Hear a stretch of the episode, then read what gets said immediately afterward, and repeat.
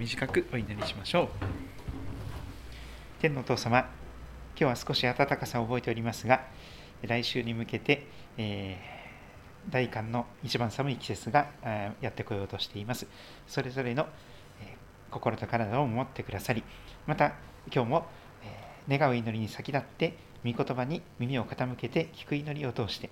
私たちの祈りを豊かに導いてくださり御心にかなった願いを確信を持って祈っていくことができますように私たちの小さな祈りをあなたが豊かに用いてくださって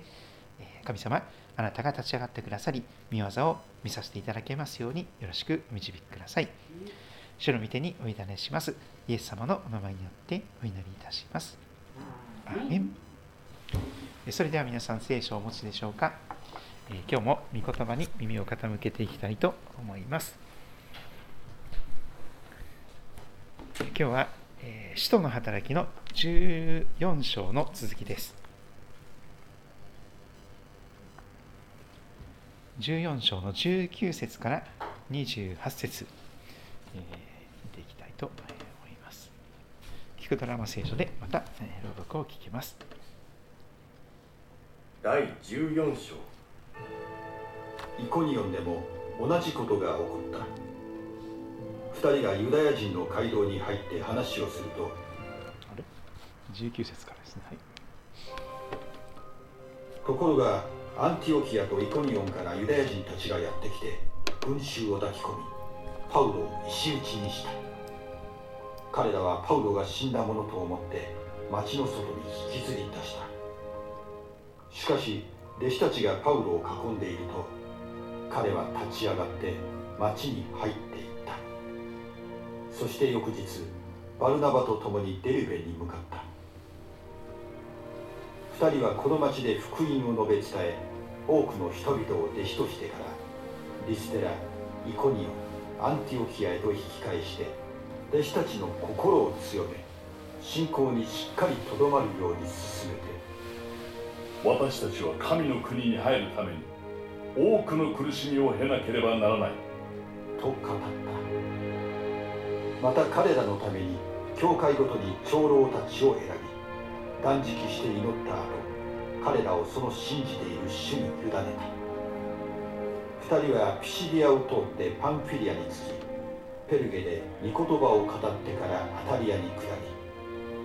そこから船出してアンティオキアに帰った。そこは2人が今回成し終えた働きのために。神の恵みに委ねられて送り出されたところであった。そこに着くと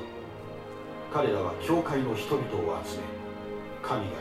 自分たちと共に行われた全てのことと違法人に信仰の門を開いてくださったことを報告した。そして2人はしばらくの間弟子たちと共に過ごした。えー、使徒の働き33回目になりますが、宣教旅行、えー、6回目、生き残り、生き残りの命をどう生きるか、そんな題をつけました。えー、生き残りという言葉が、使われることが多いです。サバイバー、こうなんとかこう、今生きているという人たちなんですけれども、例えば、陰湿ないじめいじめの中で生き残っていく子どもたちがいます。暴力の中で生き残っていく方々がいます。またさまざまな命が危ないそのような病の中で闘病してそして生き残っていく。あるいは阪神・淡路大震災もそうでしたし東日本大震災もそうでしたが震災の後の生き残り残された者たち。また自殺を自ら試みてでも今なんとか生き残っているそういう人たちもたくさんいらっしゃいます。今あなたがまだ息をしているならあなたも生き残りの一人です。その生き残りの命をそれは主に主なる神様に生かされている命でありますがそれをどう生きるかそのことは日々私たちに問われていることかと思います。パウロの今日の歩みを見ていきますとまず事の起こり19節20節を見ますと本当に恐ろしいことが起こります。ところがアンティオキアとイコニオンからユダヤ人たちがやってきて群衆を抱き込みます。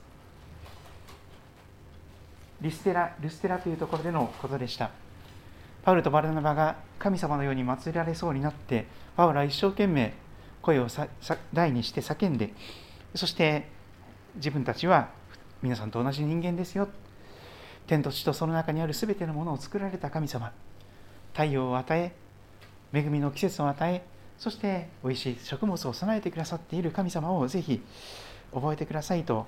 必死になって自分たちを拝むことをやめさせたその後でした。いつの時代でも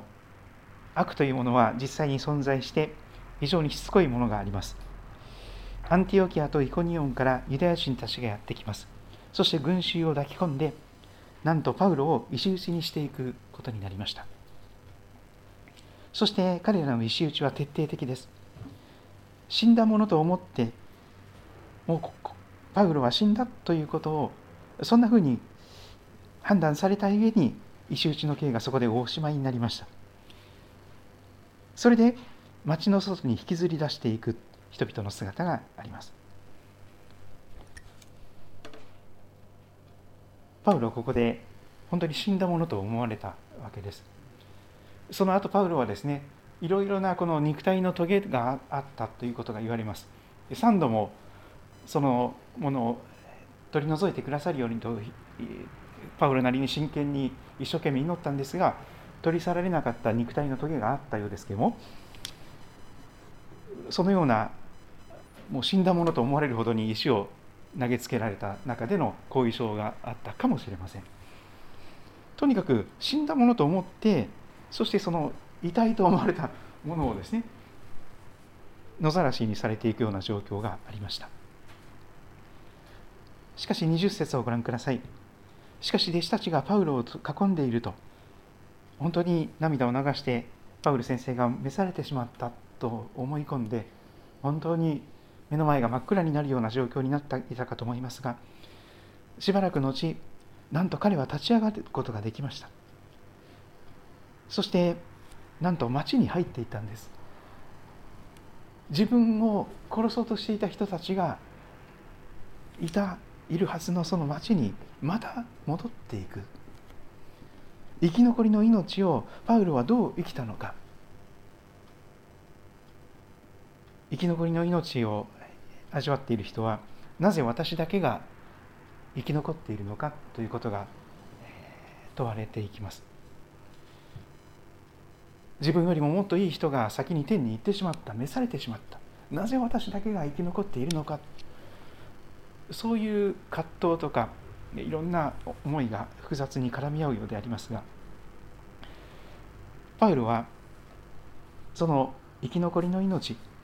なおも主によって生かされている命をどう生きたのでしょうか。やはり福音を命がけで述べ伝えていくためにこそその残されたおまけの命を用いていくことになりました。彼は立ち上がって町に入っていったのです。憎しみや怒りに駆られて報復するためではありません。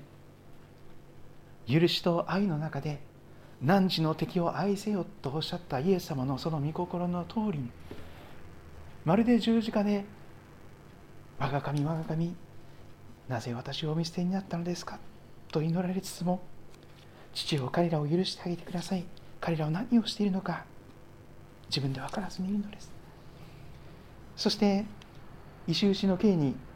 して殺そうとした人たちの中にかつての自分の姿を見たことでありましょう。パウロはクリスチャンに対してひどい拷問をかけそして命さえも奪うような恐ろしいものでありました。しかしただ主の憐れみによってこの時もまだお迎えが来るわけではなくもう少しの命が与えられまして彼はその命をなおも神様と人を愛するために用いていきました。そして翌日でバルナバと一緒にデルベに向かいます。トルコの内陸部がいろんな形で出てきます。なおも2人はこの町で福音の述べ伝え多くの人々を弟子とします。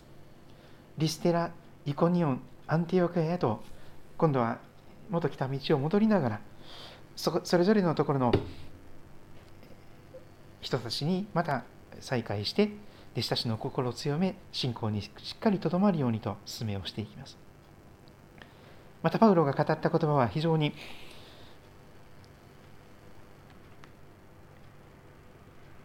慰めに満ちてしかも重たい言葉です。私たちは神の国に入るために多くの苦しみを経なければならないと語ります。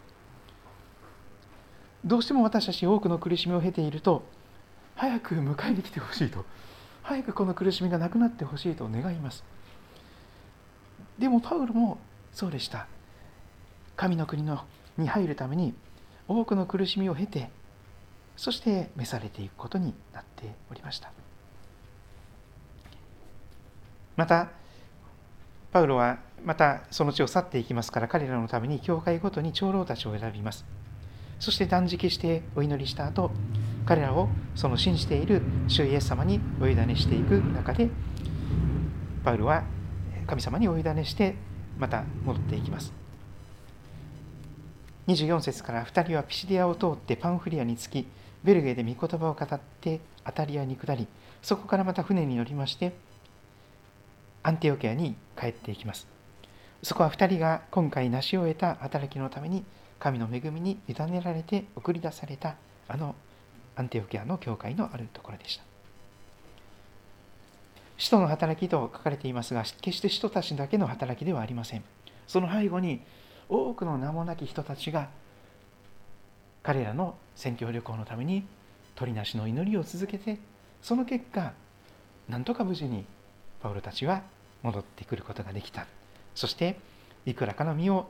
それぞれの地で結ぶことができたということでありましょう。私たちも同じです。私だけが一生懸命頑張っているわと思ってしまうことがあるかもしれません。でもそうではないんです。あなたのことを覚えて背後で祈り続けている方が必ずいらっしゃいます。この教会だけではないと思います。この教会に来る前にお世話になった教会、その前にお世話になった教会、いろんなところの兄弟姉妹たちが教団教派を超えて皆さんのために日々祈ってくださっているはずです。そして結論の部分を見ていきましょう。27節。そこに着くと彼らは教会の人々を集めます。そして神様が自分たちと共に行われたすべてのこと。神様が自分たちと共にいや神様ご自身がなさってくださったすべてのこと。違法人に信仰の門が開かれて多くの違法人の人たちがまたユダヤ人も含めて主に立ち返っていたことを報告することができました。それをお互いに励ましを受ける素晴らしい時だったと思います。自分たちの祈りが無駄ではなかった。自分たちの祈りが独り言ではなかった。祈りは必ず聞かれるんだ。あこういう形で神様は祈りに応えてくださったんだ。そのことを分かち合うことがどれほど励ましになったことでしょう。空を打つような検討をしてなかった。的を射た祈りをすることができた。小さな私たちが用いられて福音がより広い地域で述べ伝えられていった。イエス様を信じる人たちが次々と起こされていった。その宣教の実を確認することができたことは本当になおも祈りに励むことができる大きな励ましとなっていたことと思います。祈り会 ぜひ私たちですねあのメモを取っていただきたいと思うんです。自分がその今日祈る内容祈った内容後でもいいです。とにかくですね誰々さんのために祈りましたとかですね。でもよりよく具体的に誰々さんが次の日曜日に教会に来れますようにとかですね。あるいは今年年内に洗礼を受けることができますようにとか、まあ、いろんな形でこう祈りながらその人のことを思い浮かべながらその人に何をどう祈ったら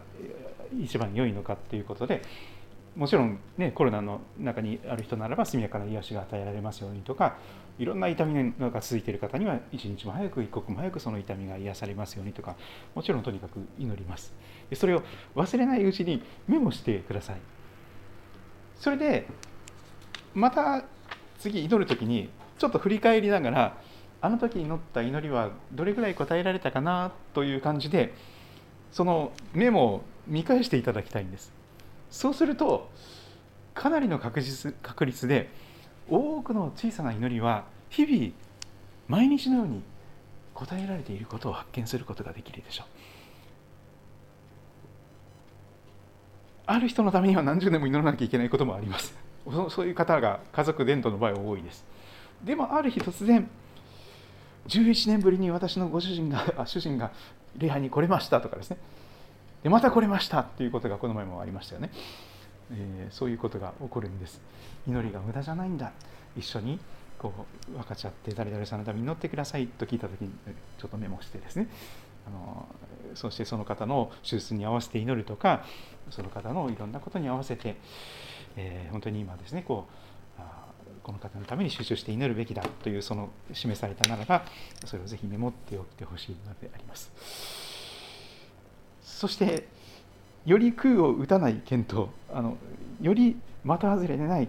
確実に祈りによって祈りが応えられるそういう祈りをすることができるものとなれたらですねあのますます、えー、実りのある教会また、えー、祈りを通してこの町で輝くことのできる教会になれるのではないかと覚えております。パウロとワルナバはしばらくの間、弟子たちと一緒になおも過ごしました。短い選挙報告の時間だけではやっぱり足りないと思うんです。一緒にご飯食べたり、一緒にくつろいだり、一緒にお茶飲んだりしながら、そして細かいことまでですねあの思い出しながらお互いに報告し告し合いその都度祈り合い賛美をし合っていくならば、え幸いだと思わされます皆さんはどんなことを思われたでしょうか？また分かち合ってくださると